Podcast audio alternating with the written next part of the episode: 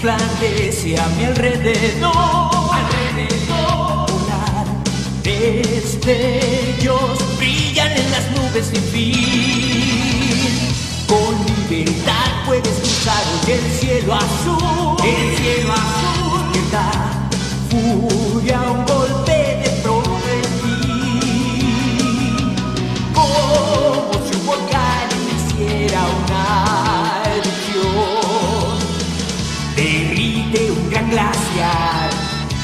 Podrás ver de cerca gran dragón. Shala, el Shala.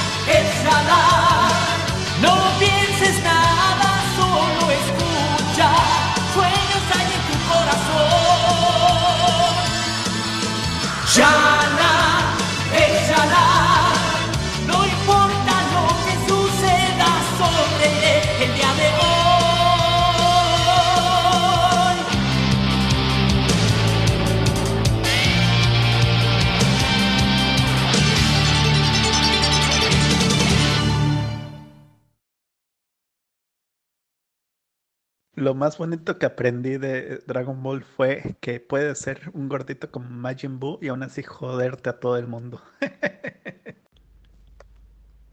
Hola de Pendejada Chronicles, mi querida Pupi. De este lado, Salvador Chávez, arroba chavo, XHV Chicao, de Chelauer y Amper Radio. Y hoy mando este bello mensaje a propósito de Dragon Ball. Se supone que es en que nos marcó Dragon Ball, pero yo voy a contar una historia rapidísima. Em, tuve oportunidad de tomar tanto clase con Mario Castañeda como tenerlo en entrevista en otro podcast que hacía y también tener a Ricardo Silva, que murió hace poquito y fue cuando me acordé de muchas cosas.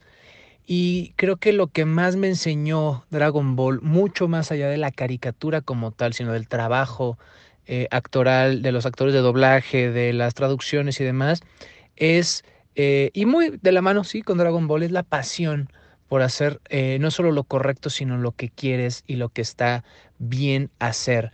Em, las clases con Mario Castañeda fueron eh, una clase casi casi militar, muy cuadrada, muy dinámica, eh, buenas correcciones las que nos daba, buenos comentarios atinados y esa pasión que le ponía a las clases o al intentar enseñarnos un poquito del mundo del doblaje era algo increíble. Y con Ricardo Silva, la entrevista que tuvimos, bueno, fue una cosa maravillosa porque empezó muy tímido y luego empezó a cantar y siguió cantando y empezamos a desglosar esta infancia y todas las canciones que había hecho desde Los Ositos Cariñositos, DuckTales, este, Chippy Dale. Eh, obviamente terminamos con Chala Het Chala y cantamos y, y nos abrazamos todavía hace muchos años que se podía. Y, y, al final me acuerdo que cumplimos 100 episodios de ese otro podcast y le pedí un, un mensaje y me dijo, gracias por esa forma tan bonita y tan diferente de hacer entrevistas, estás marcando algo diferente. Y me quedo con esa última frase de Ricardo Silva, eh, porque al final creo que fue lo que aprendí tanto de él como de Mario, el siempre aprender a hacer las cosas diferente, pero buscando hacerlas por algo más allá que solamente nosotros, la familia, los amigos, el universo. Entonces, eh, pues esto es lo que yo aprendí de Dragon Ball. Yo soy Salvador Chávez. Adiós. Hola pupi hermosa, hola a todos. Soy Ara Carrillo. Iniciaré con una pregunta. ¿Quién no soñó alguna vez con una nube voladora? Yo comencé a ver Dragon Ball con mi hermano. Es una historia muy bella que justo cuando eres peque no entiendes al 100. También recuerdo que mis padres se oponían a que lo viéramos por el tema de la violencia. Pero bueno, no nos importó. y es que la serie es toda una joya. En general tiene muchas cosas buenas sobre valores. Para mí la más importante y que sí me dejó como una marca es el tema de la amistad. Y el ejemplo más claro es Goku y Krillin. ¿no? Al inicio ellos eran aprendices de artes marciales, Maestro Roshi les enseñaba, entonces no se llevaban tan bien y más porque Krillin era un poquito encajoso. Pero se hicieron adultos, la amistad perduró y estuvieron juntos en las buenas y malas. Y bueno, qué buen amigo, ¿no? Para Goku. Y fuera de eso, vemos también la unión de fuerzas para con los problemas o la unión de fuerzas para con el enemigo. Podemos recordar cuando Goku y Vegeta se unieron para triunfar contra el mal. Y qué bonito que una serie te, te dé como esos ejemplos, ¿no? Una serie que hasta en su momento fue así como, ay, eso es satánico, es muy violento, porque me tocó escuchar comentarios así. Y tú digas, no, es que tiene cosas buenas, ¿no? Solamente los que la hemos visto podemos entender eso. ¿No? Yo me acuerdo que cuando Goku era muy pequeño le hizo la promesa a Milk de casarse con ella y lo cumplió. Y fue como, ¡ay, qué bonito! y yo me encanté. Otra de las cosas que recuerdo es que Gohan, cuando era pequeño, pues obviamente también quería estudiar artes marciales, pero su mamá siempre, siempre lo hacía estudiar. Que hasta recuerda que hay un capítulo donde tiene un maestro que lo maltrata y fue así como yo sufrí, horrible. Pero estaba esa parte en que, bueno, sí, quieres ser como tu papá, pero, mijito, también estudiale, ¿no? Porque esto es importante. Entonces, eso también es algo bueno y que dices, vaya que tiene razón, ¿no? O sea, sí, claro, Gohan tiene que estudiar. Y es una de las cosas también buenas de la serie. El trabajo en equipo es otra de las cosas. Eh, ya yo decía de, de que Vegeta y Goku se olvidaron de sus rencores para unirse, ¿no? Pero también después podemos ver a, sus hijos, a Goten y Trunks, cuando se fusionan para poder pelear contra Majin Buu, ¿no? Y ese trabajo en equipo que hacen que dices, wow. Goku de entrada es un personaje muy humilde, muy inocente, cero maldad, y eso también a mí me fascinaba. Goku es un tipazo. Entonces, a pesar de que era superpoderoso y todo eso, que ya todos sabemos, era muy, muy, muy humilde. Es era un tipo muy buena onda, ¿no? Que, que sí, bueno, es mi personaje favorito, Goku es mi personaje favorito y, y de chicas mi personaje favorito es Videl porque se me hacía como un poquito muy similar a Goku pero en mujer. Entonces, yo encantada con eso, ¿no? Cuando estaba pequeña me encantaba la, la serie por el tema de que eran aventuras. Había un poco de drama. Claro que lloré con varias escenas. Una de ellas fue cuando Goku vuelve a ver a su abuelito. Que no sé si se acuerdan, pero su abuelito trae una máscara de gatito y Goku como que lo quiere reconocer y al final lo reconoce y se abrazan y es así como de, ay, qué bonito pensar en el sentimiento de, de Goku de volver a ver a, alguien que ya no estaba en su plano, ¿no? Y ahora es volverlo a ver y, ay, se me estruja el corazón. Mm, otra de las escenas que también fue así como de, ay, fue cuando Chaos que también es de mis personajes favoritos porque se me hace un muñequito muy muy tierno. se sacrifica contra Napa y bueno, que al final su sacrificio no sirvió de mucho porque no le hizo nada, pero el ver sufrir a Ten Shin Han por Chaos fue como, Dios, no. Y cuando se despide y le dice gracias, es como, no, por favor, no. Y bueno, al final, pues también es algo bueno, ¿no? Él se sacrifica por sus amigos. Que lo malo es que pues no pasó nada, pero pues qué bonita acción, ¿no? En general la serie tiene cosas lindas, cosas buenas. No todo era violencia. La, la mujer en la serie es representada como fuerte, no como débil, como el sexo débil hay mujeres que también están en el torneo de artes marciales y pelean contra hombres y, o sea, no es como de, ay, no, tú eres mujer y no puedes. No, al contrario. También se sorprendían de la fuerza que tenían algunas mujeres. En cuanto al tema de las esferas del dragón, cuando era pequeña me encantaba imaginar en todas las cosas que podía pedir, ¿no?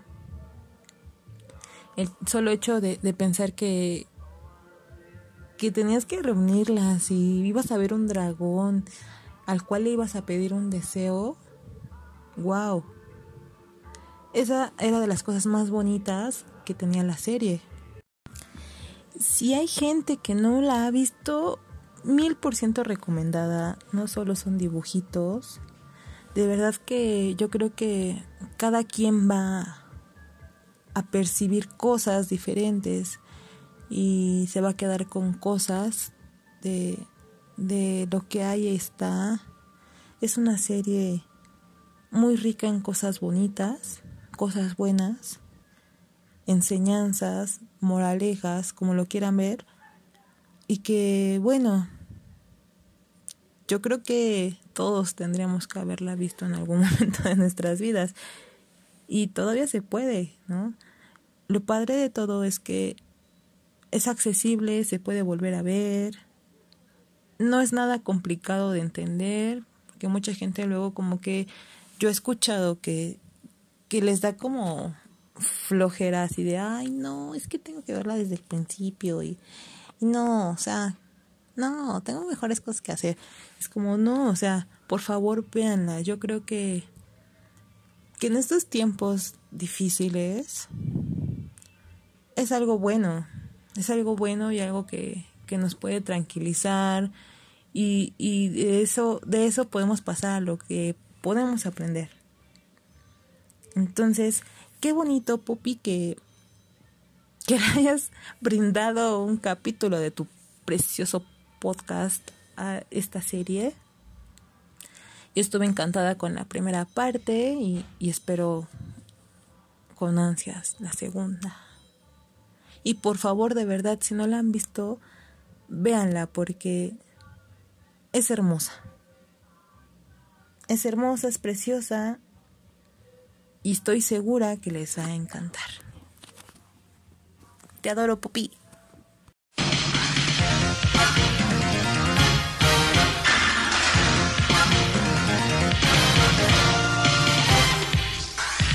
Vamos a buscar las esferas del dragón.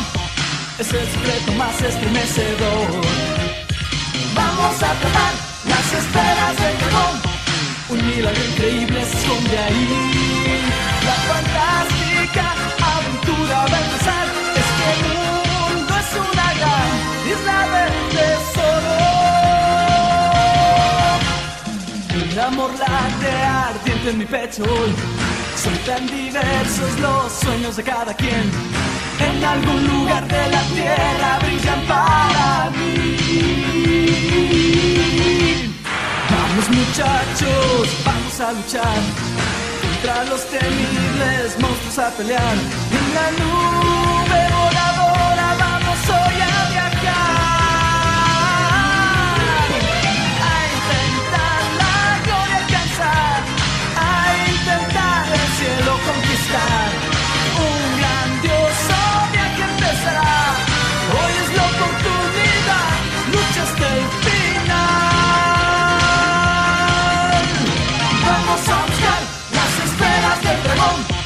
El desafío más grande que enfrentarás. Vamos a atrapar las esferas del dragón. El más grande tesoro se esconde ahí. La fantástica aventura va a empezar. Mágica y sin igual oportunidad. En el capítulo anterior de Pendejada Chronicles, ¿cuáles son los vatos que más le gustan de Dragon Ball? Hablamos de cómo nos acompañó Dragon Ball durante nuestra infancia y de qué trata su historia. Bienvenida, Pupi Noriega, ¿cómo estás? Estoy a todo Darks. Estoy muy feliz de grabar contigo otra vez, Vax. Estoy muy feliz de estar con todos ustedes, pendejos crónicos, muy emocionada. ¿Cómo estás tú el día de hoy, Vax? Muy bien, un poco nerviosa, pero yo sé que esto... A ver, Vax, ¿por qué estás nerviosa? Estamos de Dragon Ball.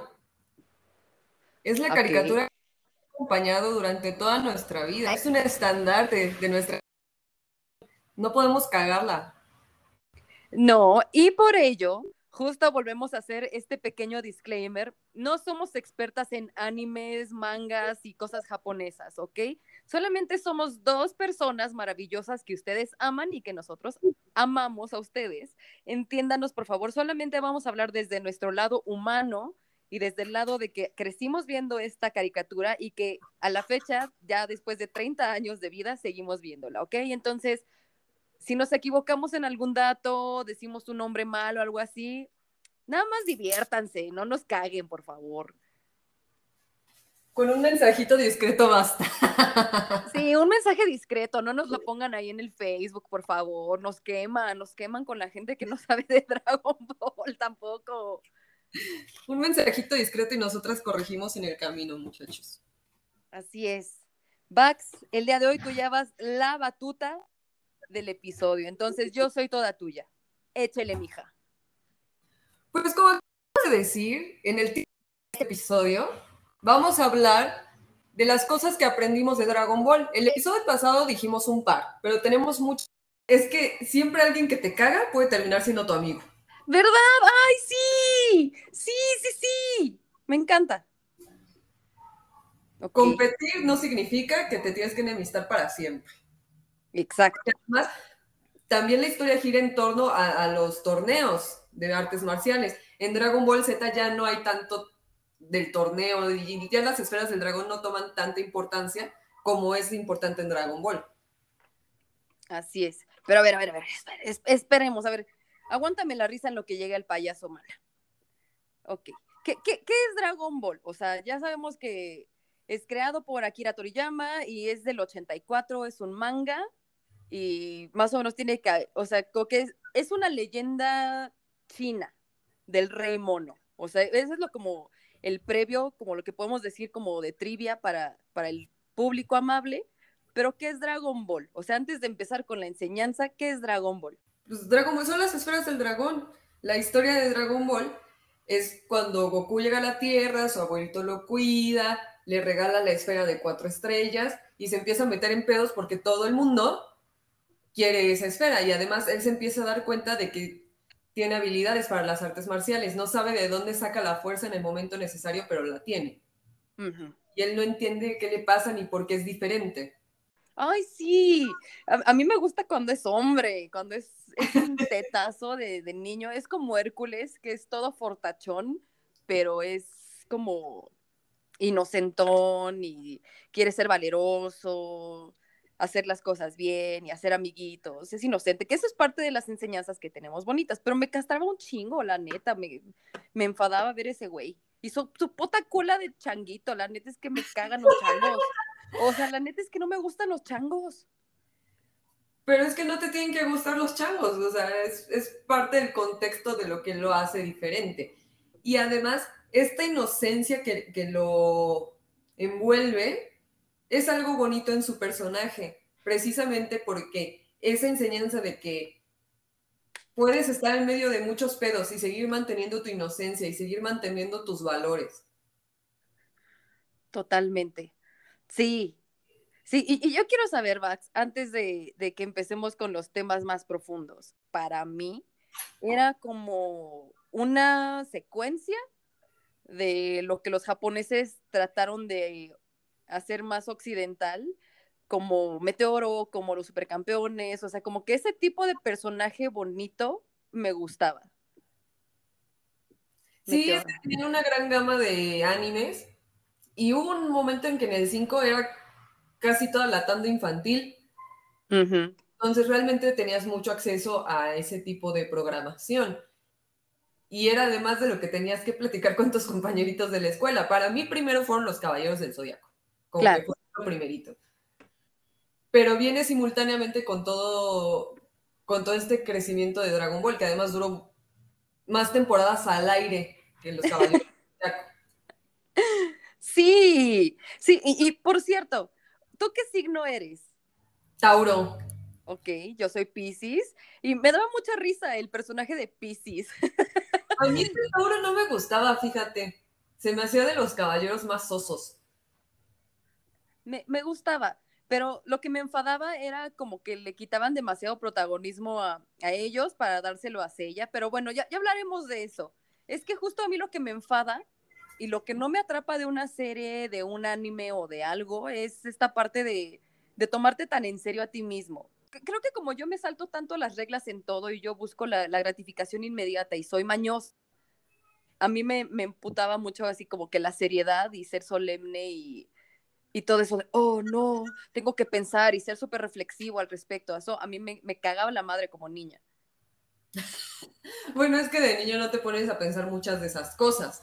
De hecho, como niño a veces hasta te vas directo a, o sea, como que tu cabeza se va directo a la pelea, no, no está tomando en cuenta como todo este discurso que tienen previo o cómo encuentran las soluciones a los problemas que se les van presentando. Sí, y ahorita que tú comentabas esta parte de que era tema de conversación con tus compañeritos, ¿cómo te sentías tú al integrarte a un ambiente más masculino? Pues para mí era muy fácil, sobre todo, por ejemplo, con los caballeros del zodiaco, porque había un caballero rosa. Sí, Entonces decía, pues yo soy el rosa, ¿no? Independientemente de lo que sea, pues yo soy el caballero rosa. Entonces, que además es un caballero que tiene esta dualidad, ¿no? Es un, un personaje varón, pero que tiene todos los tintes de situaciones femeninas. Desde el color de la armadura, no, a ver, aclaro, no porque sea de niñas, sino porque lo, lo relacionamos con el género femenino. claro. Su, su armadura es rosa. Su poder no va en función de lastimar a nadie. Y además es como más sentimental, más sensible, más afectivo. Entonces podías jugar con ese, de, ese rol de yo soy niña y puedo agarrar al caballero rosa y de todas maneras irme a pegar putazos con ustedes. Sí, ¿y eso te hacía pertenecer de alguna manera?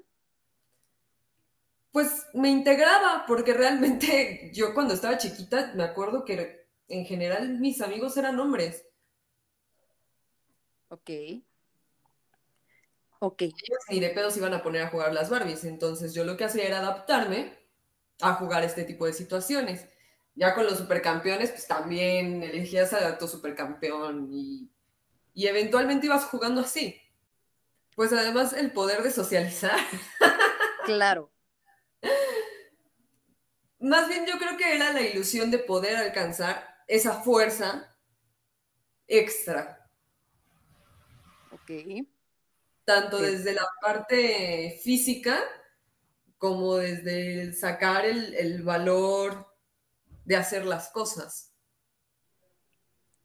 Me encanta. Y, y sí, justo vamos a empezar a hablar también de, de este tipo de enseñanzas, porque algo que a mí me, me fascinó mucho de Dragon Ball y a la fecha es algo que, que guardo mucho en mi corazón, es esta parte de que tu carácter vaya creciendo. O sea, no es únicamente que el personaje lo tengas ahí ya fuerte, chingón, que lo logra todo y nunca se equivoca, sino que puedes ir creciendo, ir cuestionándote, ir forjando un carácter contigo misma. Y, eso a mí me, encantaba, sobre todo de- del personaje de Goku, que la cagó una y milésimas cantidad de veces. Y de repente tenía berrinches, y de repente tenía un chingo de hambre, y de repente quería jugar, quería ser amigos, pero también tenía una misión que tenía que cumplir. Y esa es otra de sus enseñanzas. Él siempre estaba muy claro en sus objetivos.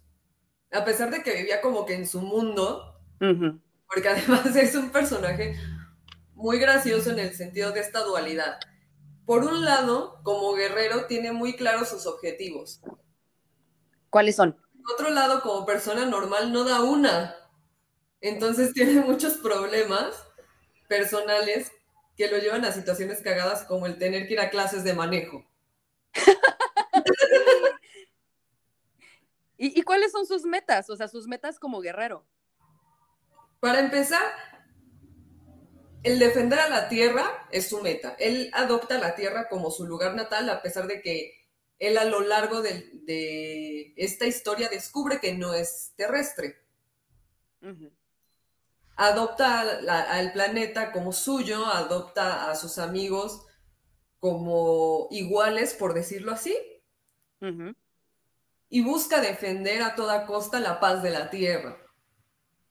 También sabemos que como buen guerrero, le encanta superarse a sí mismo y ser más fuerte y seguir entrenando y seguir aprendiendo todo el tiempo. Sí, me, encanta. O sea, una de las enseñanzas que yo como persona, y de verdad, se los estoy diciendo como persona, en ningún momento quiero meter algún tema de género, lo estoy diciendo de manera muy personal. Para mí algo que me enseñó es que la competencia es necesaria y es sana y tienes que entrenar y tienes que mirar y conocer a tu oponente o conocer cómo es el momento antes de aventarte como pendejo. Y sí, de repente te vas a aventar cuando estás enchilado o, andas caliente y todo ese pedo, pero sabes que tienes que llegar, en algún momento tienes que llegar a un nivel, pero para eso tienes que empezar desde abajo. O sea, no hay manera más, no, no hay manera más satisfactoria que hacerlo. Para la vida que tal vez él quiere o que nosotras queremos, no hay atajos. Entonces, competir es sano y es normal y fallar es totalmente aceptable. Claro, y la manera en que él compite es, es totalmente leal. Él nunca busca hacer trampas, él nunca busca la manera de odiar a su oponente, ni de hacerle daño premeditadamente, a menos que tenga que hacerlo. Incluso hay momentos en los que busca hacer treguas una sí para ganar tiempo, pero dos para que no salgan lastimados terceros. Sí, porque él mismo sabe que es el guerrero más poderoso de todo el universo, pero quería ayudar a los demás. Pero hay momentos en los que no lo sabe. Sobre todo al principio, él no es consciente de qué tan poderoso puede llegar a ser. De hecho, hasta como que en las primeras escenas, Krillin se burla de él porque está bien estúpido. Ay, sí. cuando empieza a usar todo esto que va aprendiendo y se empieza a dar cuenta de que puede llegar a más, es cuando empieza a avanzar a pasos agigantados y va dejando atrás a todos los que le acompañan. Sin embargo, las personas que se van agregando al grupo, como que muy a regañadientes, se van haciendo parte del grupo y son personajes poderosos pero no son los mejores amigos de Goku. Incluso hay un momento en el que deliberadamente aceptan que lo detestan por ser mejor. Changos. Y todo el tiempo van tratando de acercarse, de acercarse, de competir con él a nivel fuerza física, a nivel técnica, táctica, y es lo que los mantiene ahí, el estar compitiendo con él. Oye, qué bonito, qué, honorable. ¿Tú, ¿Tú cuándo te diste cuenta de esto, Vax? O sea, ¿te diste cuenta de esto cuando tenías 7, 8 años y lo estabas viendo o cuando fuiste creciendo? Ay, pero por supuesto que no. O sea, obviamente me di cuenta ya como a la quinceava vez que vi Dragon Ball. ok. Vas, dispara, dispara, porque siento que yo te estoy entrevistando. Bueno, entonces cuéntanos tú cómo ves a esos personajes que van compitiendo con él y que se van agregando al grupito. Sabemos que los primeros son Krillin, Yamcha, Tenshin Han. ¿Cómo ves esos primeros personajes dentro de Dragon Ball? sí los veía bien envidiositos, eh, la verdad. Pero me gustó, o sea, me, me gustaba ver cómo no se rendían. O sea, a pesar de que tú sabes que Goku tiene que ser el que mejor te cae y del que más vas a conocer, pero es como, güey, no te rindas, de vez en cuando dale tú un vergazo porque me caga que todo le esté saliendo tan bien. O sea, como que, que, tuvieran la oportunidad de demostrar quiénes iban siendo. También te daba la oportunidad a ti en el reflejo de uno mismo cuando lo está viendo, cuando está siendo parte de, de, de ver una serie y quiere reflejarse en alguien, es como, güey, déjame descansar tantito o sea, dentro de la proyección, es como, güey, ¿por qué tengo que ser siempre tan increíble, valeroso? A veces quiero fallar o quiero hacerte una triquiñuela y quiero que falles porque el día de hoy no me siento tan al millón. Entonces me voy a identificar con este personaje que está un poquito más atrás y de repente quiero ver que le des una verguiza y quiero que tú seas el que triunfa. No quiero que todo le salga bien siempre a la persona que está haciendo las cosas de manera correcta y que lleva este camino de rectitud y de bla, bla, bla, esas pinches enseñanzas culeras. Es como, güey, yo nomás quiero ver moquetazos, no quiero, no quiero una lección, güey, chinga tu madre, ¿por qué tenemos que ser todos amigos? Ni, o sea, está padre que las enseñanzas que también nos dan es que incluso el más, más, más, más, más culero tiene una historia, tiene corazón y mereces conocerlo. Pero, güey, es como, güey, yo nada más quiero ver vergazos, por favor, ya ganen, dejen de hablar o dejen de razonar las cosas y actúen. Pero es que justamente estos discursos que se avientan en ciertos periodos de la saga ya en retrospectiva te dan pie a que entiendas por qué sirven esos valores o por qué llegan a donde llegan. Cuando eres niño, evidentemente, hasta te parece aburrido ese claro. trayecto. Ay, claro, por supuesto. Entonces sería tu personaje favorito. Definitivamente mi personaje favorito, forever and ever, y hasta que me muera va a ser Vegeta. Ah, Vegeta es cool. Vegeta, una, estoy enamoradísima de ese güey y, y, ahorita también como mujer te voy a dar mi, mi, pensamiento al respecto de ese personaje. Ahorita punto que estamos platicando de lo que es el inicio y cuando son niñitos y todo este pedo. Pero Vegeta es el amor de mi vida. El, he, he, tratado de disfrazarme de Vegeta, no sabes qué cantidad de años. No me siento todavía al millón para poder utilizar ese leotardito y wow. Pero sí, Vegeta es mi personaje favorito forever and ever. Y justo antes de seguir hablando, quiero, que, quiero contarte que uno de, de, mis amigos más queridos, que se llama Enrique Balanzategui, espero que escuches este episodio. Me acuerdo que hace unos años estaba platicando con él, o sea, bueno, tal cual no platicando con él, yo sé que él le encanta Dragon Ball y todo eso, y justo cuando, cuando lo conocí, cuando tuve la fortuna de conocerlo más, él traía una playera de esas de, de que tienen como el uniformecito de, de Goku, Ajá. padrísima. Entonces dije, ay, él me va a caer muy bien. Y un día yo en Twitter estaba platicando porque mi Uber traía una película de Dragon Ball, yo estaba muy feliz y la chingada. Y era el cumpleaños de Goku, me acuerdo que justo era el, el mero día del cumpleaños de Goku. Y él estaba así diciendo, ¿sabes qué? O sea, Goku sí es chido como personaje y como hombre, pero como padre, o sea, es una mierda. como papá es una mierda. Y Vegeta es, o sea, incluso Akira Toriyama decía que era como mucho mejor como padre. Y así eh. Entonces, todo este episodio me estoy acordando mucho de, de, esas charlas que he tenido con Enrique. Entonces, te mando un saludo, un besote, te adoro con todo mi corazón. Pero sí, Vegeta es el amor de mi vida. Lo adoro, lo amo, aunque empezó siendo como malo, malo, malo. El Android de 17 me encantaba. ¡Claro! Me fascinaba. De hecho, mi uniforme siempre va con el número 17. ¡Qué cool! ¿Y, y es por ello? Es por, es por eso.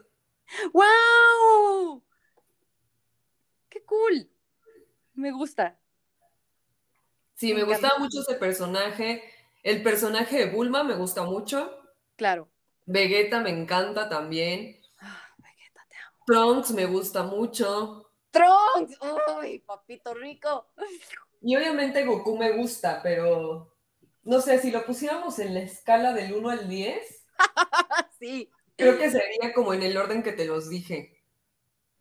Sí, es que, Goku, tienes algo, tienes algo raro que, que no me hace terminar de, de amarte al millón, pero cuando te veo, te veo con tanto gusto y te recuerdo y te adoro, pero ya cuando empiezo a escarbarle me caes mal.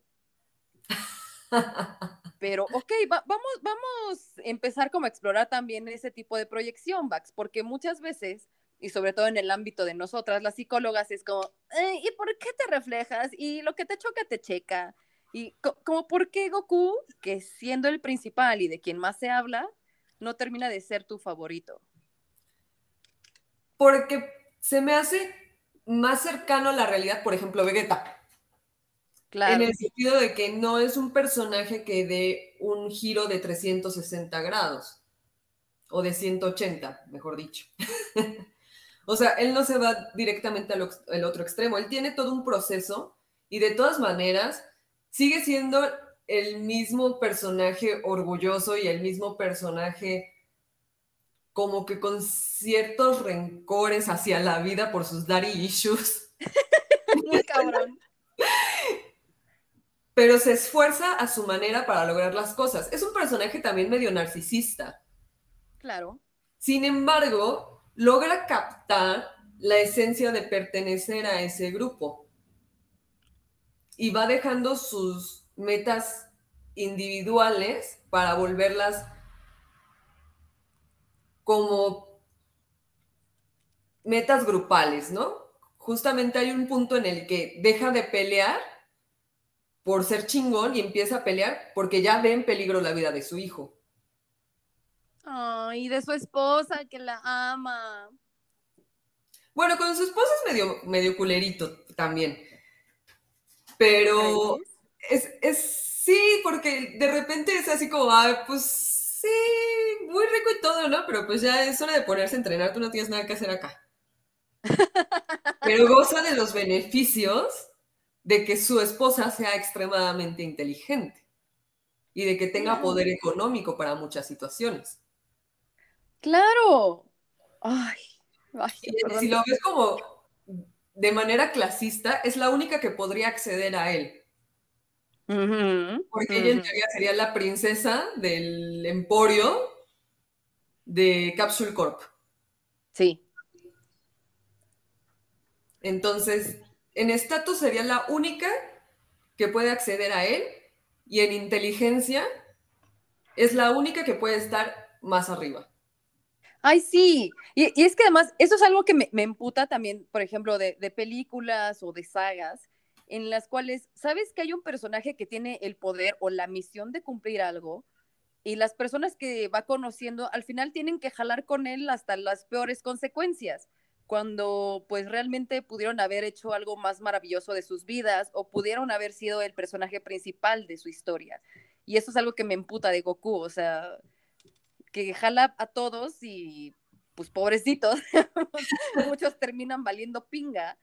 Y en cambio, pues Vegeta siempre es como fiel a lo que él quería, él es el protagonista de su propia historia, sí se une a un cierto grupo, pero él sigue siendo su propio protagonista. Claro, pero si te das cuenta, eventualmente cada quien va agarrando su carril, cada quien se va dando cuenta cuál es su lugar. Claro. Hay un momento en que los personajes terrestres dicen, yo ya no puedo, esto ya está fuera de mi alcance, esto está muy cabrón, yo voy a hacer mi vida. Yo voy a conseguir una esposa, voy a conseguir una novia, o me voy a aislar en las montañas a ser feliz, porque esto está siendo demasiado para mí. Si me necesitan voy a acudir, pero pues, ¿yo qué les puedo ayudar? pues nada más me pongo ahí de, no sé, de, pantalla para que me verguen a mí en lo que ustedes hacen algo atrás. Y a veces muchas, este, algunas veces su ayuda reside en cuidar a alguien más en lo que estos van a meterse una putiza. Claro. O en tener a la mano los aditamentos necesarios o hacérselos llegar. Ok. Porque ya saben que está fuera de su alcance. Bax, cuando veías las escenas de las grandes batallas y las peleas, justo hace ratito que, estaba viendo en la tele Dragon Ball, y ya sabes que termina el episodio y dice, acompáñenos la siguiente semana para la batalla final, ¿no? Mi papá me dice, no mames, esos güeyes se la pasan en la batalla final, ¿cuál es la mera mera? Y así como, sí, cierto, ¿no? Pero cuando tú veías las batallas, y estos grandes encuentros de vergazos y los malos y el putazo y me transformo y todo este pedo, tú como mujer, ¿cómo te sentías con esas escenas? O sea, ¿te atraían ese tipo de acción o decías, ay, ya, por favor, terminen de verguearse? A mí me encantaban las peleas. Yo creo que por eso me gustaba más el Z. Wow, porque había más peleas. Y además, quieras o no, también el contexto en el que se manejan las peleas ya son diferentes. Ya están como que peleando, digamos, en ligas mayores, o sea, ya no están en un torneito pedero y van necesitando tener más herramientas para llegar a esas peleas. Que además esas peleas hay unas cuantas que son consecuencia de una pelea de Dragon Ball. Ok. Como por ejemplo cuando aparecen los androides. Wow, e, eso, eso me, me encantó. Eso me encantó. Eso para mí era como la manera en la que podías distinguir que el lunes te tocaba un arco distinto. O sea, no me importa si ya no se daban la verguiza final que te prometieron el viernes, pero si el lunes ya aparecían los androides, para mí era como el final o, o la continuación. No sé, no, como no tenían secuencia, era muy difícil, Vax. Era muy difícil para mi mentecita pedorra. No, pero sí tienen secuencia. Digo, Sí, pero en el canal 5 no tanto. sí tenían secuencia, pero lo que pasa es que de repente te regresaba. O sea, se acababa una temporada y te regresaba. Ajá. Ok. Y luego pasaban dos temporadas y te regresaban. Y así se iban. Entonces, como que veías tres veces la primera temporada, dos veces la segunda y por primera vez la tercera. Sí, sí, no, para mí cuando llegaban los androides yo decía, ya, ya, ya pasé por fin. Era como esas pesadillas en las que dices, güey, quiero cruzar una puerta y no lo puedo hacer. Así era para mí. Sí, o sea, está- estaba chistosa la secuencia que llevaban, pero bueno, o sea, en nuestras épocas teníamos que esperar a que llegara la temporada a nuestro país y teníamos que esperar a que fuera la hora indicada para ver el capítulo. Claro. Ok. Max, cuéntame cómo fue para ti el ver la transición de Goku chiquititi, colita de changuito y, ¡ay, le quiero comer todo el tiempo! Y jijiji, estoy creciendo, a que se volviera un hombre. Yo no noté la diferencia, creo que fue una evolución muy natural en el sentido de que mantuvo todo el tiempo su esencia inocente, fue aprendiendo cosas como que porque ya no había de otra, pero siempre siguió en su pedo. Él siempre seguía buscando sus objetivos, seguía tratando de proteger a su familia, seguía tratando de ser buen amigo. Y ahí como que no entendía el pedo de que era ser esposo, ¿no? Pero ahí medio iba tratando de salvar la situación. Se me hizo una evolución muy natural de ese personaje, entonces no se nota como demasiada diferencia entre uno y otro. Es un poquito más maduro a la hora de llegar al momento de la pelea. Es más inteligente tácticamente y empieza a buscar herramientas en diferentes lugares que le pueden funcionar. Yo no sé si tú sí notaste una diferencia sustancial entre uno y otro. Pues sí, yo noté la diferencia porque me empezó a mover el calzón.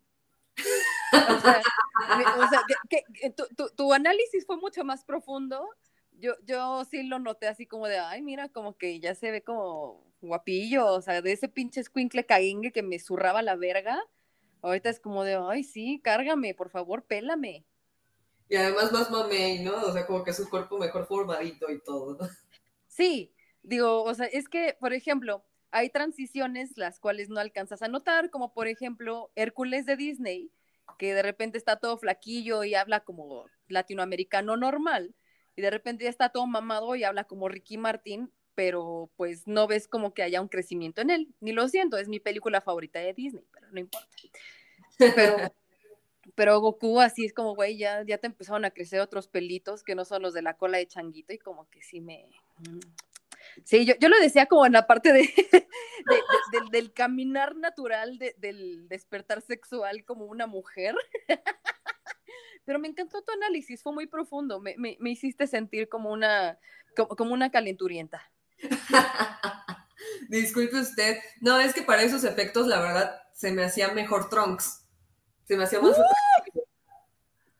Ay, Trunks, ay, ay, ay, ay.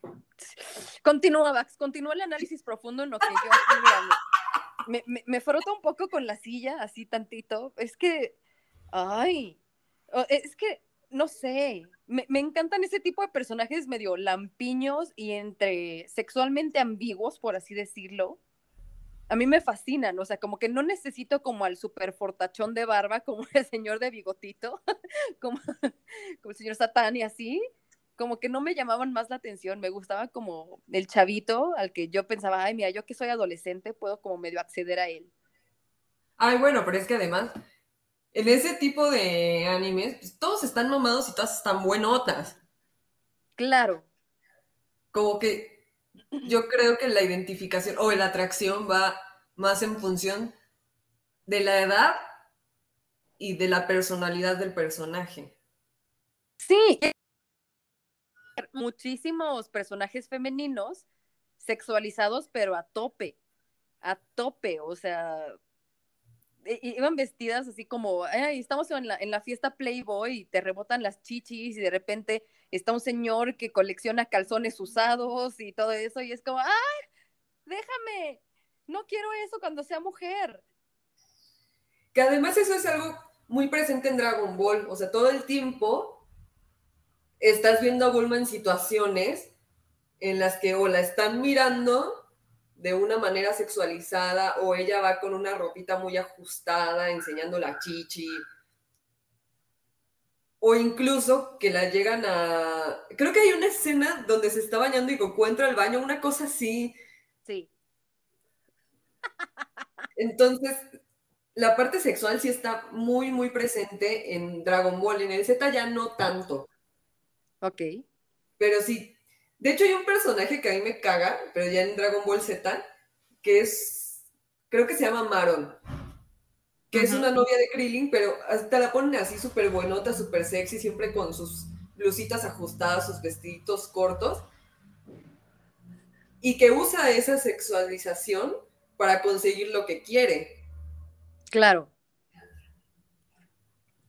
Pero afortunadamente también parte de lo que a mí me dejó como enseñanza esta serie es, una, hay muchas mujeres poderosas, sea como sea, utilicen lo que tengan que usar, ya sea el intelecto, el dinero o la sexualidad, siempre salían adelante y eran poderosas al respecto. No necesitaban ser rescatadas todo el tiempo. O sea, de repente estaban dándose una verguiza y ellas estaban en otro lado y llegaban que con el helicóptero, llegaban así como, güey, yo vengo a salvar esta pinche situación porque ustedes nada más están dando moquetazos. Y también que no tenías que ser ultra femenina para triunfar como mujer y que si tenías que ser mujer como personaje tenías que ser la mejor en algo. O sea, no te ibas a quedar como nada más ahí, ah, hola, soy bonita, sino tenías que meterle vergazo a todo. Eso, eso me, me gustó mucho y como en mi identificación personal me hizo crecer bastante. que creo que es uno de los puntos a favor de Bulma. Ella, Sí. por ejemplo, toma parte en las batallas con la parte tecnológica. Ella, si Sí, te das cuenta, está dentro de todo siempre metiéndole con tecnología. Ella se la pasa en su laboratorio que haciéndole sus uniformes aerodinámicos, que no se destruya la telita, que no se quemen tan fácil para que puedan entrenar y que son los que se llevan a batalla. O está haciendo sí, cápsulas de gravedad, sus naves espaciales, pero todo el tiempo está metida ahí con la parte tecnológica. sí. Y es un, no es un símil, pero es, me recuerda mucho a uno de mis otros personajes favoritos, que espero que alguno de ustedes que nos está escuchando la recuerde, que es Trixie, la novia de Meteoro. O sea, como que ella no solamente era bonita y humilde, sino que de repente llegaba y lo, lo rescataba Meteoro de sus pendejadas con su helicóptero y con su tecnología y pues le entraban los vergazos. O sea, que no nada más estaba ahí así de, pues me pusieron aquí. O sea, por ejemplo, en los supercampeones yo no recuerdo un personaje femenino que me hiciera sentir, ¡eh! Pues no creo que nada más estaba la porrista súper enamorada del Oliver Atom, que se la pasaba Ujú. llegando a todos los partidos además. Sí, entonces a mí me gustaba mucho esta parte de, ay, esta pinche Bulma, o sea, como que me dio mucho orgullo que tuviera un arco. Y que se quedará con Vegeta, por supuesto. Y que también ahí le entra el quite el androide 18, ¿no? Que es un personaje femenino. Claro. Que tiene el poder físico de entrarle a los putazos cuando se requiera. Ay, el androide 18. Ay, qué guapos eran, hijos de su puta madre. Ah, es que me, me fascina como que el cortecito de cabello así como al hombro, como el que tenía Trunks y así, hijos, mano. Ay, perdón, perdón, las hormonas, son las hormonas las que están hablando ahorita, no, no me culpen. No, pues ¿quién nos manda a dibujarlos tan buenotes también? Pues no sé, no soy científico, pero algo que también, hablando de estos personajes femeninos, y pues un poquito también de la historia como que no tiene que ver tanto con los vergazos, es que tenían que estudiar. Hay algunos personajes que sí estudian y que ese intelecto les da para entrarle a ciertas situaciones, claro. Pero también hay personajes que solo sirven para una cosa. Como Mr. Satán. O como Goku, que solo sirve para los potazos. Pero de ahí en fuera, no es ni súper inteligente, no es adinerado. No sabe manejar. No sabe manejar. Yo tampoco. es un pésimo marido. Él es inteligente para los putazos. Y es para lo que es útil. Y es esta generación de guerreros o esta población de guerreros que tienen justo ese único objetivo de ir conquistando.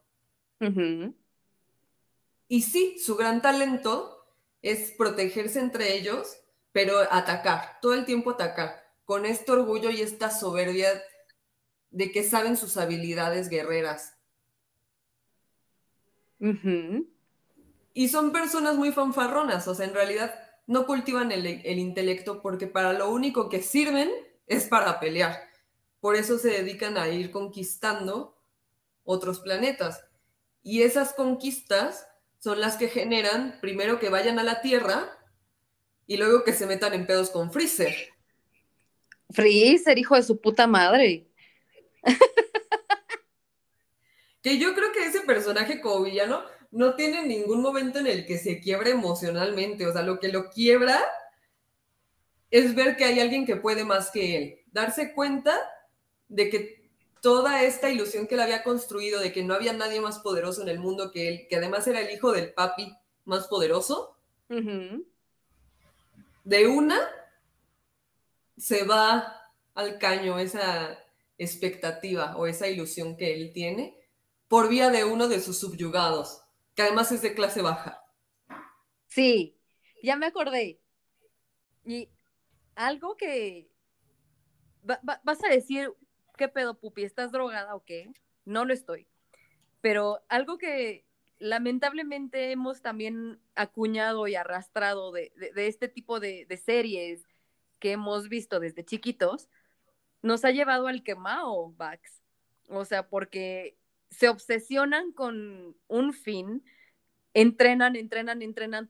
Te digo, o sea, sí, de vez en cuando sale que están de vacaciones, pero todo el tiempo están como y de quién me tengo que estar cuidando y tengo que entrenar y no me importa si ya comí, vámonos a entrenar y tenemos que estudiar y tenemos que estar eh, objetivo tras objetivo tras objetivo y no podemos dejar de, estar pendiente, un ojo al petróleo y otro al partido. Entonces, yo creo que nos han llevado también al quemado, o sea, porque obviamente te identificas con el personaje más chingón y ninguno de ellos tiene como, no sé, un momento de rascarse el culo. O sea, todo el tiempo están entrenando y quiere lograrlo y quiero lograrlo y no me importa. Entrené 10 veces hoy, puedo entrenar 11. Buen punto. Siempre se están llevando al extremo. Y los que se toman su tiempo para descansar o tener una vida promedio son los que deciden deliberadamente que ya no sirven para dar más, porque ya está fuera de su alcance. Sí, o sea, si lo llevamos a un lado pon saludable, significa que tenemos una buena ética laboral, por así decirlo. De, ¿sabes qué? No me importa si hoy estoy crudo, hoy me levanto a trabajar porque mis metas son más fuertes y lo hago con gusto. pero también tengo que estar produciendo, tengo que estar haciendo, tengo que estar ta, en mi mejor forma física, tengo que estar a todo darks, tengo que hacer el mejor episodio de, de Pendejada Chronicles, tengo que estar al millón con Bugs, bla, bla, bla, bla, bla, y después tengo que hacer 10 sesiones de terapia, y, y es como, güey, si no lo haces, entonces, ¿quién terminas siendo? Claro, y no somos super saiyajin como para que ya medio muerto regreses más poderoso. Sí, y nuestro ki y todo lo que, no sé, nos hace extremadamente la- las protagonistas de nuestra historia, se va al caño si dejamos de un día de ser las mejores. Creo yo. Ese es mi, esa es mi percepción del quemao y de lo que, de lo que me enseñó este, este bonito manga, anime, lo que sea. No lo había pensado, pero tienes un punto. Porque sí hay, te iba a decir, no, sí hay una escena en la que están descansando, que no sé qué, pero no es cierto. Dicen, nos vamos a tomar tres, cuatro días de no ir a entrenar, pero nos vamos a mantener en nuestra transformación de Super Saiyajin para controlar nuestra fuerza. Sí, o los ves con su camiseta hawaiana y su chor de que están tomando el sol tantito, pero es como, ay, fíjate, tenemos 10 minutitos, nos echamos una peleita entre tú y yo, a huevo, sí. Y de ahí pues empiezan otras historias, en vez de decir, güey, estabas descansando, chinga tu madre, güey. ¿Por qué ahora te jalas a toda tu familia a una desgracia? Claro, y por ejemplo, Goku ni enfermo descansa porque está soñando que regresa a pelear. Ujú. O Bulma no descansa, sobre todo en esta saga de Cell, porque está buscando que Trunks regrese para que cambie el futuro. Sí. Y tiene también que estar cuidando a los demás pendejos. A los que quedan. Sí, o sea, tienes que estar ahí cuidando que, que los demás estén a todo darks o que pues no te, no, no se roben, no sé, tu helicóptero porque pensaste que iba nada más como al baño y de repente, ¿qué crees, vieja? Que ya estoy en el planeta Z y pues ayúdame. Hijos, mano, yo nada más estaba esperando que me trajeras el postrecito. Sí, y por ejemplo, Milk es un personaje del que no hemos hablado nada, pero es este modelo tradicional de esposa que también este- todo está todo el día en chinga haciendo qué hacer y, y Gohan, ponte a estudiar, y Gohan, vete a bañar, y Goku, no traes dinero a la casa, y cocina y cocina y cocina porque tragan un buen. Ay, sí. Hoy, hoy estaba viéndola, e- en, dentro de la serie que estaba viendo hoy, estaba ella mamando el palo de, es que tiene que llegar a hacer su tarea, porque si no, bla". Y yo así como, güey, cállate, cállate el hocico, déjalo ser. Sí, y si las comparas como mamás, a Bulma y a Milk, sí son bien diferentes. Milk sí está muy tirada al plano de lo tradicional. Sí, pues se casó a los 17, hija. Y su ilusión era casarse y engatusó a Goku para, para casarse. O sea, ella estaba cierta que eso era lo que quería y era lo que iba a ese torneo, a casarse con Goku. Hijos, mano. Bulma iba más como que viendo qué pedo, sí quería tener un noviecito, anduvo muchos años con Yamcha, pero se dio cuenta de que no era lo que quería.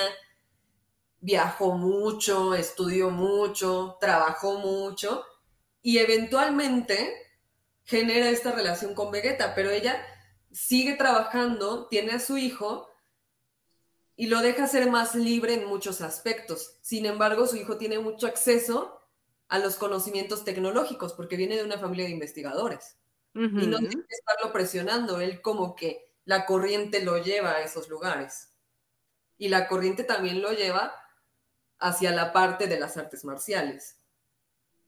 Sí, no sé, Milk, te- tengo un conflicto con ella, o sea, la verdad es que me cae mal. O sea, conflicto con ella porque me cae mal, no me reflejo en absoluto en, en nada con ella, o sea, no, no es lo que me choca, me checa. Pero pues es que si ves que todo el mundo le está entrando a los vergazos y que todo el mundo es feliz y de repente es como, no, mijo, ¿qué, ¿qué crees? Ya no vas a salir a pelear porque tienes que hacer esto, porque ya tienes un hijo, es como, güey, ni- no. Es que esa parte de la mamá abnegada, que tiene que proteger a toda costa a su hijo. y Mm. tiene que estar ahí todo el tiempo para él. Y parte del estar ahí para él es decirle, este es tu camino. Tu camino es ser estudiante, tienes que ser el mejor y vas a hacer esto. Porque eso es lo que yo creo que es lo mejor para tu vida. Ay. Pues, pues me cae gorda. O sea, porque no respetó la esencia de Goku, la verdad. Ah, pero se quería casar con él, a huevo se lo quería engatusar. Sí, pero pues no lo conoció. O sea, digo, no sé si conociéndolo, y no estoy hablando mal de él, pero no sé si conociéndolo igual lo hubiera querido, no nada más por estar mamado y por ser cookie. que es la gran diferencia también entre Bulma y Milk. Milk dijo, ese, ahorita, ahorita me lo voy a comprometer. Y ahorita me lo voy a echar. Sin saber más. Y así fue al matrimonio. Sin saber con lo que se iba a encontrar eventualmente. Ay, Bulma. tenía esta onda de conocer a Vegeta, de tener sus fricciones, y no hablo sexuales, Mm, sino de carácter, estar chocando con él, estar conviviendo con él previo a su relación personal. Ay, los amo. Me encantan, hijos de su puta madre.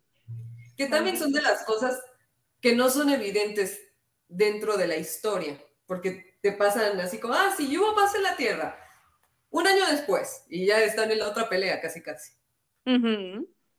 Pero pues se da por entendido que en ese lapso de tiempo que hubo paz en la Tierra, se generó este vínculo que los llevó eventualmente a tener un hijo. Ya sé por qué me caga Milk.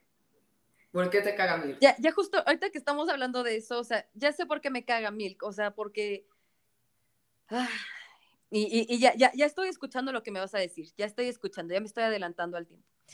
Pero, o sea, me caga porque tenía todo, o sea, tenía todo absolutamente como para poder explotar su, su potencial, como pon tu casi, casi guerrera, por así decirlo.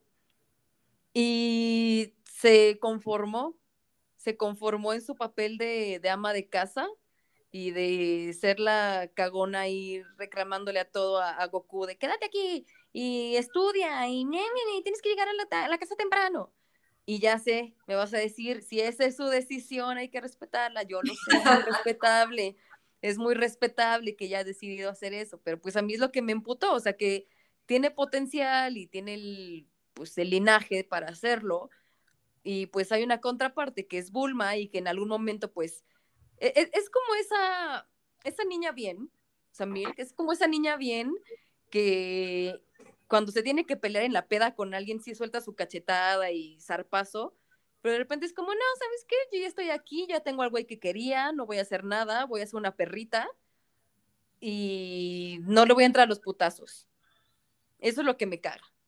Tal vez eso venía con la educación que ya tenía, tal vez esa era su expectativa de ser adulta y su expectativa de estar en matrimonio. Uy. Sí, bueno, tú ya sabes qué opino yo de ese tipo de, de, de- de crianza o de, ese tipo de, de aspiraciones como mujer. No me además- gusta, yo no, no nací para eso. Ajá. Se ve que se reproduce el patrón eventualmente en la esposa de Gohan, que es justamente esta mujer que está estudiando, que le echa ganas a la pelea, que viene de una familia adinerada, pero cuando se convierte en la esposa de, se dedica a su hija y a su casa. Sí, y es castrosa, o sea, como que dices, güey, me estás cayendo bien y qué padre, otro personaje mujer dentro de esta saga, pero es como, güey, te quedaste ahí nomás, te quedaste ahí y, luego, pero, eh, cada quien, co- como diría, pues cada quien, ¿quién soy yo para juzgar, verdad, Vax? ¿Quiénes somos nosotras para juzgar? Y además hay que tomar en cuenta en qué época se hizo, o sea, también el modelo tradicional de familia era más común. Mm, sáquense a bañar. sáquense a bañar. ¿Tú crees que le tenía envidia a Bulma de alguna manera? Primero celos, porque pensaba que andaba con Goku. Y luego celos de que ella seguía siendo adinerada. Simón. Pero bueno, Independiente, perrita, empoderada, mujer Banorte, Gold, Super Z. y le chingaba además. le chingaba para tener lo que tenía. Digo, es- está bien si la vemos como la representación de esta parte importante de Dragon Ball, de toda la saga, no me importa si es Z, X, Y, JKKKK, este sí para imprimir, de lo que es la familia, o sea, que es la base de muchas cosas. O sea, si es como el estandarte para que lo tengas muy claro, pues bueno, lo lograron. No sé si de tal cual sea el estandarte, porque ella sí pierde relevancia a lo largo de la historia. Sí, No, por supuesto. Ay, sí, por supuesto, sáquense a bañar.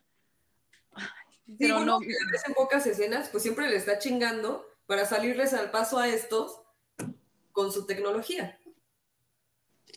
Mm, Ya sea haciendo el controlcito para desactivar a los androides, ya sea dándoles en qué moverse, dándoles sus uniformes, dándoles sus radares del dragón.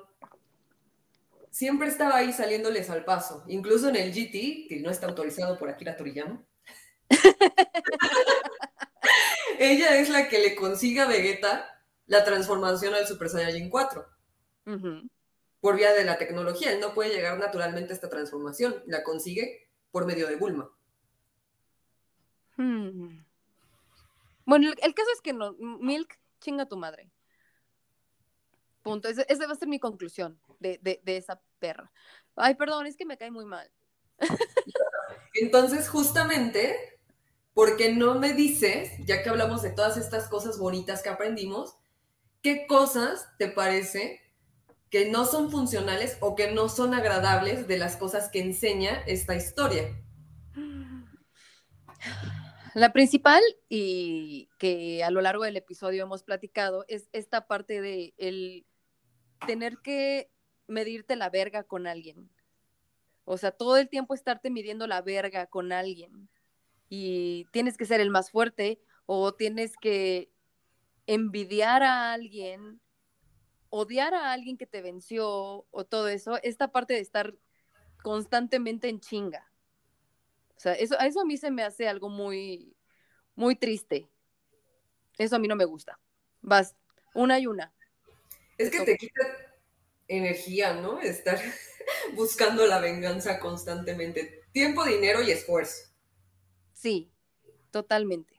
¿A ti? La parte en la que no saben pedir ayuda ciertos personajes, creo que es una mala enseñanza, que sí te da Goku, pero muchos personajes no saben pedir ayuda y les cuesta trabajo llegar a sus objetivos por lo mismo. Uy. Sí, y, y es que, pues, eh, es raro porque es una de las grandes enseñanzas de que, pues, hay que hacer equipo. No importa si es la persona que más te caga en este universo, pero pues hay que hacer equipo. Todos necesitamos de todos. Sí, y hay personas que no te van a servir en el campo de batalla, pero están detrás de ti. Mm, ok. A mí otra parte que no me agrada de las enseñanzas y que está muy pendejo de alguna manera es esta parte de la soberbia. O sea, la, la soberbia no me agrada en absoluto, pero porque yo soy una persona muy soberbia también. O sea, no voy a decir, no, fue, fue Dragon Ball quien me enseñó este pedo. Pero e- esta soberbia de, güey, tú no lo haces bien, lo voy a hacer yo, quítate a la verga que justo va también junto con pegado con esta cosa que dices tú, güey, no, no, no voy a pedirte ayuda. O sea, la soberbia, eso no me agrada. O sea, no me agrada como... eh, eh, eh, quiero hilarlo a esta parte de, güey, ¿por qué tengo que ser siempre el uno más que tú? La soberbia no me, no me hace muy feliz. Perdón. Yo creo que También. La parte en la que se sexualiza demasiado el cuerpo de la mujer no está cool. Porque sí te pasan esas escenas donde literalmente se sientan a verles las chichis o los calzones y así como, güey, o sea, esa escena que venía al caso. Sí, no, no tenían ni siquiera como resolución. O sea, y, y no defendían como a las mujeres en el sentido de respétala porque merece respeto como persona, sino que si la llegaban a defender era porque es mía o porque es debilucha. Sí, esa parte no está padre. ¿Qué otra cosa me caga? También esta parte de, de que están mamados todo el tiempo. es que también, o sea, se me hace inhumano, o sea, yo sé que son los guerreros más fuertes, pero se me hace inhumano. Y sobre todo, algo que odio con todo mi corazón es toda la comida rica que no podemos comer, o sea, sí, está el ramen y todo este pedo, pero, güey, ¿por qué no tenemos acceso a esa comidita? O sea, menos que vayas a la Friki Plaza y todo este pedo, o a una tienda muy especializada, pero es que eso me emputa, o sea, yo quiero tener ese cuerpo increíble que demuestra que podemos tener si luchas, si eres fiel a, a lo tuyo, si entrenas, ta, ta, ta, pero también se atascan de comida cabrón y es como, güey.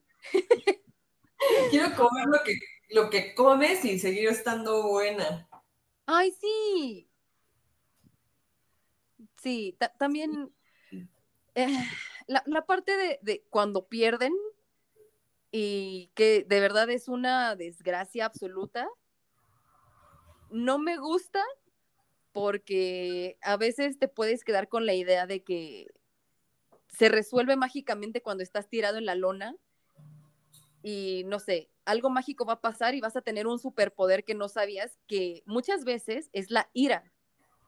O sea, ni siquiera es como el haber entrenado o el haber hecho conciencia de lo que te sucedió, sino realmente estás emputado y llegas a una transformación horrible y se te vuelve el cabello de mil colores y la ira hace que destruyas todo por no haber aprendido tu lección bien. Y en Gohan es muy evidente este pedo, porque él cuando puede salirle al paso es cuando lo provocan. Y cuando él ya está imputado, pierde la noción de cuáles son las consecuencias de lo que está haciendo y pierde la noción de cuántas personas puede afectar en el trance. Él solo va para vengarse. Esa parte también está muy culera, Bax. Esta parte de actuar por venganza o actuar con esta papilla social que te han, te han inculcado desde chiquito, o sea, como que no, no poder tú cuestionarte qué quieres hacer. O sea, sí, yo sé que tal vez vienes de un linaje o vienes de esta, esta raza de súper super guerreros y todo eso, pero no cuestionarte y decir, ¿sabes qué? Me quiero salir de esto y tal vez lo puedo conseguir de otra manera. Sino siempre es el vergazo o luchar a matar. Digo, yo lo veía como mujer, como niña de cinco años viendo Dragon Ball. Para mí era como, güey, ¿cuál, ¿cuál sería la manera más inteligente de lidiar con esto? O sea, como que te vuelve súper violento todo el tiempo. Sí, y es que a la primera provocación se van a los putazos, en general cualquier situación la vamos a arreglar a putazos. Para medirnos la verga. Para medirnos la verga. Y en el caso de Gohan, pues sí, pierde todo lo que hay alrededor de él. Y él se centra en su, en, su enojo y en, en sus provocaciones para ir tras el objetivo que tal vez tenían planteado desde el principio, pero que él sabía que no podía aportar más. Sí, o es fuerza bruta o es dinero y tecnología, pero no hay un concilio racional. Exacto, emocional. Como que no, no, había medias tintas, te digo, eso, eso para mí se me hace agotador, Vax. Muy, muy agotador. Incluso, y también vas a decir qué pedo contigo, mija, pero en, en esta cuestión, por ejemplo, de, de hablar de Dragon Ball, nosotras mismas en este momento, y saber que hay personas que nos pueden decir, no mames, ¿cómo no sabes esto? El tener que medirte la verga por saber absolutamente todo de algo que te apasiona. O sea, yo, yo estoy viviendo cómo disfruto y cómo amo Dragon Ball desde mi percepción muy humilde, pero sé que hay muchas personas, y no, no, no quiero hacer estereotipos, ni quiero señalar gente, ni nada, pero que son súper puristas y es como, güey, ¿y cómo no sabes de esto? ¿Y cómo no sabes de la supertransformación 989 mil, que es cuando logran la Genkidama y la chinga? es como, güey, perdóname, perdóname por yo querer ser un peón amable, o sea, ¿por qué tengo que siempre estar luchando contra el demostrar tu poderosísimo ego contra el mío? Claro. Qué oso. Pero es a veces la manera de sobresalir y es parte de esta soberbia que se presenta. En el caso, por ejemplo, de Freezer es muy evidente que él sabe que tiene acceso a ciertas transformaciones que no necesita usar hasta ese momento, pero las tiene ahí de colchón. Y entonces no le chinga. Y él cree que su manera de sobresalir es someter a otras personas con el miedo de que se pueda transformar. Y algo que es bonito, que, que tal vez no todos los personajes tuvieron la oportunidad o no tenían el tiempo o el interés, es justo esto, el poder ir creciendo. O sea, que a pesar de que ya estaba súper entrenado y tenía sus metas y la chingada, fue como, güey, también tengo tiempo de volverme a, a cuestionar y a ser una buena persona de alguna manera. No sé. Sí, lo bonito es que se presenta ese estilo y a- ese estira y afloja que en muchos casos no ves. Así es. Como. Dime, dime. Es que me estaba acordando como Iki, del Caballero del Fénix, Wow. que no se presenta jamás este estilo y afloja. De repente ya es así como, ay, no, sí, tenían razón. Ya voy a ser bueno un rato. y voy a regresar a defenderlos. Y luego otra vez os voy a mandar a la chingada.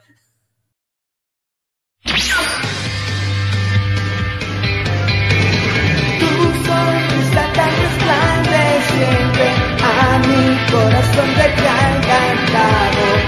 Ven, toma mi mano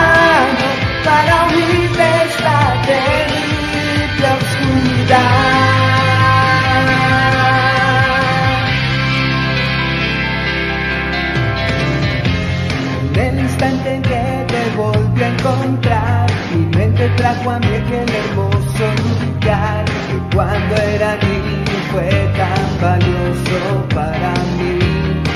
Quiero saber si acaso tú conmigo quieres bailar, si me das tu mano te llevaré por un camino cubierto de luz y oscuridad.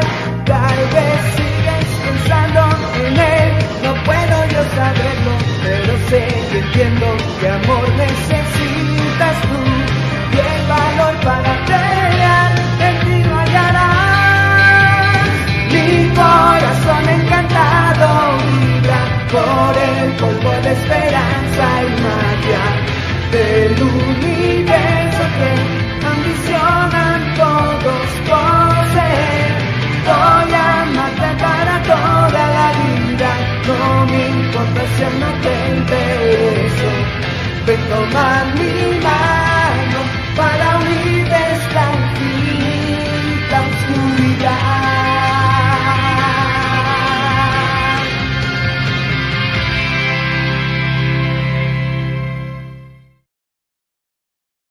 Y justo hablando de mandar a la chingada, no nos manden a la chingada ustedes, porque este es el final de la segunda parte de nuestro episodio especial sobre lo que aprendimos de Dragon Ball.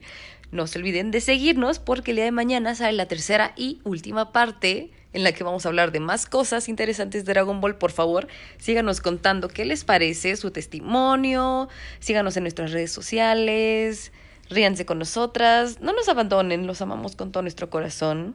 Nos escuchamos mañana.